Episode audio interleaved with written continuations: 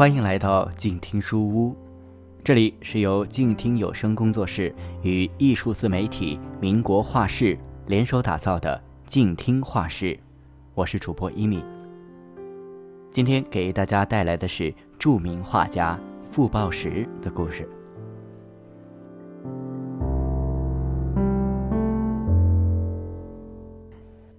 我喜爱的女艺术家方少林常写一副对联。少时饱经磨砺，老来不惧风雨。大概因为自己小时候家里也不富裕，所以每每读到，都会感慨一阵子。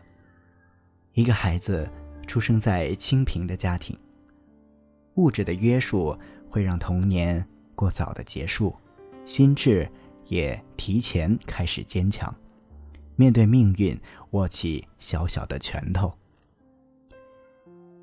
艺术圈里有很多这样由清贫人家走出来的巨匠，譬如从满身泥水吃不饱饭的阿芝，变成一坛泰斗齐白石；又譬如我们今天要讲的，从江西南昌一个小小修伞铺里走出来，变成一代国学大家的傅抱石。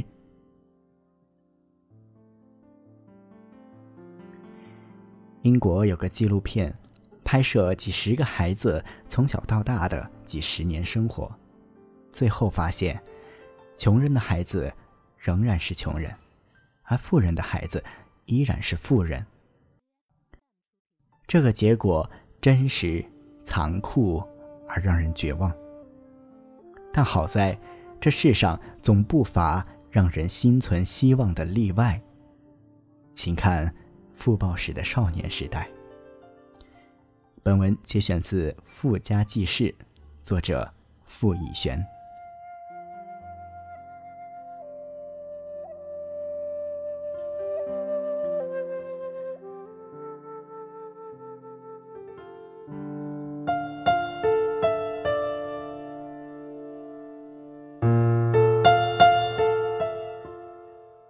我的爷爷傅德贵。大名文艺，字巨和，一直靠补伞谋生，是南昌的一户赤贫人家。在父亲八九岁的时候，爷爷就去世了。爷爷在乡下时，跟地主的儿子吵架，结果被地主的儿子用钉耙凿在背上，打成废裂，不得已流落到南昌城。谋生治病，在城里，爷爷遇到了他的恩人，恩人叫何立堂，以走街串巷补伞为生，收了爷爷做徒弟。爷爷很能干，会做绒花耳环，还学会了修阳伞。当时的土伞是纸伞，阳伞是进口的布面伞。何立堂死后，把摊子留给了爷爷，爷爷便做起了小生意，取名富德泰修伞铺。我奶奶姓徐，江西新建县人士，原是一户人家的丫头，据说是因为被老爷看上了，太太大动肝火，便把我奶奶嫁了出去，说是不要彩礼。只要找个穷的，这样就找到了我爷爷。其实，爷爷已经三十多岁，比奶奶大十几岁。奶奶是个很能干的女人，性格开朗豪爽，待人接物有男子气概，在所住的那条街上有相当的权威，街坊邻居出了什么事情。都来找他说事儿评理。爷爷祖辈单传，因此为父亲取名长生。父亲小时候出麻疹，把爷爷吓坏了，怕父亲的手乱抓，如果抓到脸上就会破相无疑。这时，出嫁的姐姐回来，姐夫问他想要什么才能不抓脸，父亲说。要一本《康熙字典》，姐夫就去买了一本，满足了父亲。父亲把这本《康熙字典》一直抱着，一动不动，终于熬了过来。父亲的脸长得还是很清秀的。梅兰芳后来曾经开玩笑的对父亲说：“你演花旦一定很好看。”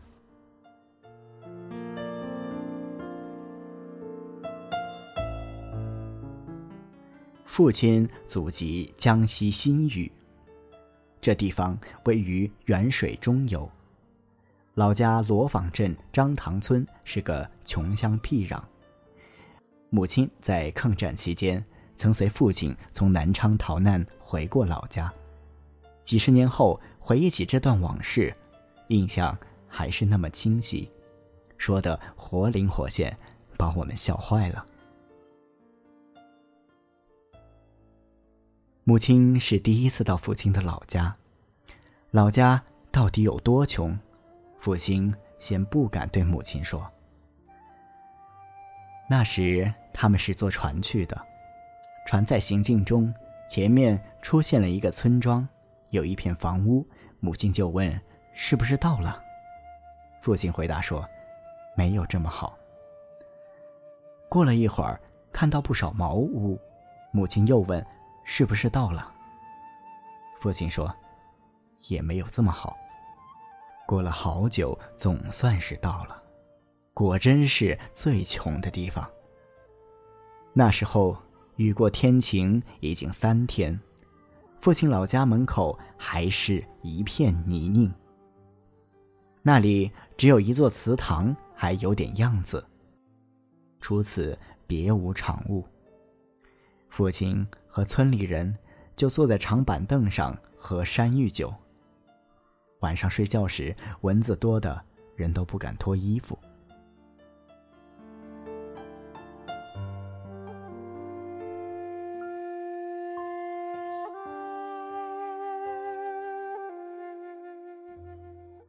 爷爷家在南昌聂台后墙的贫民棚区内，剃头的、修脚的、摆摊儿的，各色人等杂住在一起，艰难生存。富德泰修伞铺的左边是一家刻字店，右边是家裱画铺。裱画铺的墙上挂了许多字画，父亲常去串门儿，久而久之，竟对这些字画。产生了浓厚的兴趣。七八岁的时候，父亲在私塾旁听，识了不少字。后来，奶奶让他去瓷器店当学童，学徒三年，不仅要给老板娘抱孩子，每天还要上门板、下门板。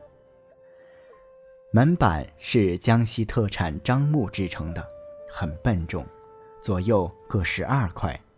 每天一装一卸，举重四十八次。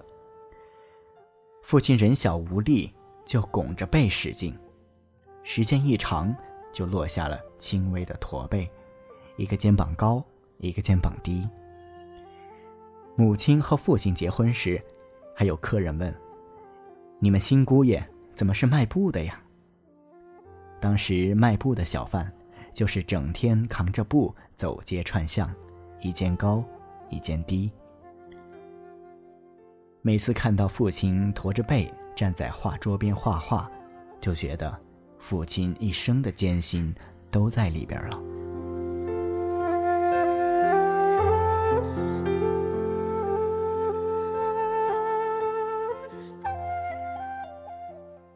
因为超强度干活，父亲小小年纪就开始吐血。老板娘害怕了，便把父亲退了回来。我现在为什么要到景德镇去画瓷器？这也是一个原因。父亲十三岁时进江西省立第一师范附属小学读书，学校老师为他取了一个学名，叫傅瑞林。父亲十七岁时以第一名的成绩高小毕业。被保送至第一师范学校读书，但入学读书需要交纳一定数额的保证金。万般无奈之下，想到了乡下还有祖传下来的几分薄田，于是父亲就从南昌步行到三百多里外的老家去借钱。结果，隔房叔叔竟然不让父亲进门，说：“穷人家的孩子还读什么书，连顿饭都不给吃。”最后，还是婶婶包了两个山芋给父亲。父亲后来在一位张姓老师的资助下解决了保障金问题。到学校一看，却发现榜上没有自己的名字。门房问他：“你是不是姓孙呀？”用名落孙山的故事来讥讽他，让父亲伤心欲绝。正在这时，恰好校长路过，告诉父亲是被保送的，所以。榜上无名，父亲这才破涕为笑。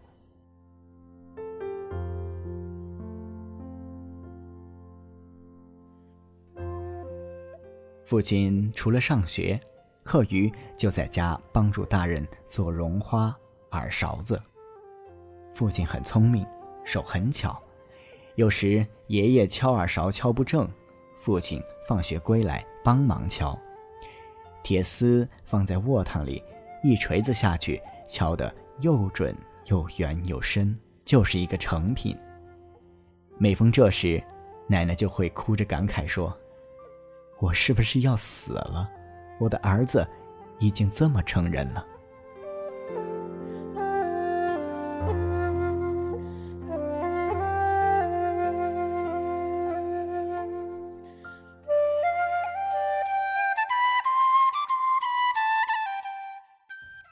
父亲有个姐姐，比父亲大好几岁，嫁给当地人称“头把刀”的一位厨子。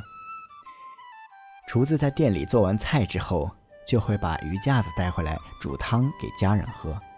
后来我们家吃鱼丸、鱼片，父亲往往就会不由自主地问：“鱼架子呢？”母亲有时候和父亲开玩笑说：“你不就是个吃鱼架子的吗？”父亲一直喜欢吃江西的腌肉，而不喜欢吃鱼，也许就是因为小时候吃了太多的鱼架子的缘故。父亲小时候真的很苦，上了学也没有什么衣服穿。冬天冷，就把姐姐妈妈的花褂子一件一件的套在里边，最外面罩一件灰布大褂。后来我到日本留学。知道日本皇族有一个传统，就是天皇嫁女儿或者娶新娘的时候，要穿最豪华的衣服，从里到外必须有十二层。这时我就想，父亲当年不就是穿的十二单吗？因此，父亲常常对我们说：“如果不知道饥寒二字，是不会成人的。”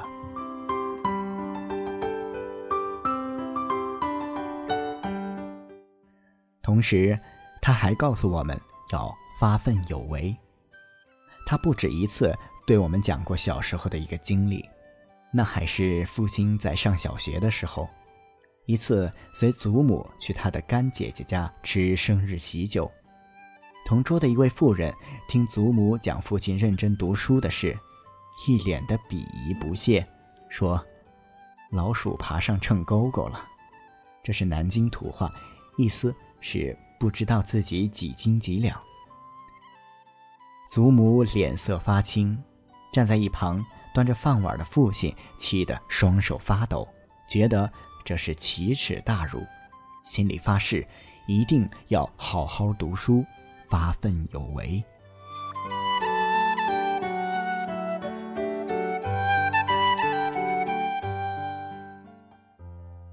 父亲从小就喜欢刻图章。把石头放在腿上用刀刻，常常弄得身上血迹斑斑。不少人提到父亲的名字傅抱石，都说是父亲喜欢石涛以及屈原抱石怀沙的缘故。我的理解，父亲取名抱石两个字的初衷，更多是怀抱石头，喜欢刻图章而已。父亲早年写过一本书，叫《模印学》，是亲笔撰写的小楷，漂亮极了。父亲的校长当年就带着父亲和这本书去见的徐悲鸿。徐悲鸿当时已是社会名流，他看过之后赞叹不已，对父亲另眼相待。其实，法国在南昌办了一个博览会，父亲在那儿帮忙做点事儿，他认真干事，连打包裹之类的小事都做得非常到位。博览会的负责人很欣赏父亲，就说可以帮助父亲去法国留学。但是徐悲鸿对父亲说：“你到法国去，你这身本事非但得不到进步，你还会弄丢它。还是去日本好，日本文化是中国文化的一个延伸。”徐悲鸿就写信给当时的江西省政府主席熊式辉。熊式辉开始说：“现在国难当头，学什么艺术？”熊式辉的秘书是父亲校长的朋友，他后来告诉父亲，徐悲鸿很了不起，不断的写信给熊式辉，并且说如果有困难，经济上他来资助。这个秘书就把徐悲鸿的信加到熊式辉的备忘录中递交上去。后来，熊式辉。终于批准了父亲的出国留学，说江西景德镇出陶瓷，那就去日本学工艺吧。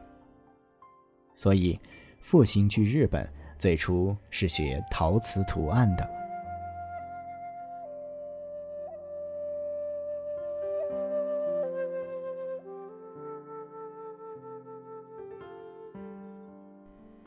您刚刚听到的是来自艺术自媒体“民国画室”的文字，由静听有声工作室旗下播客“静听书屋”播送。关于傅抱石，您还想知道什么呢？欢迎在播客评论区与我们分享。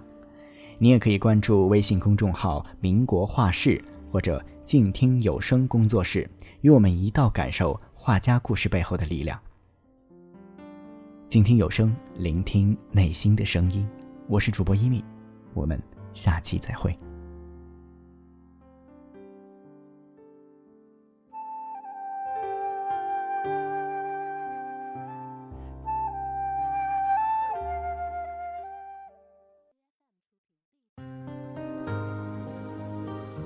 本节目由静听有声工作室荣誉出品，安静聆听，让心宁静。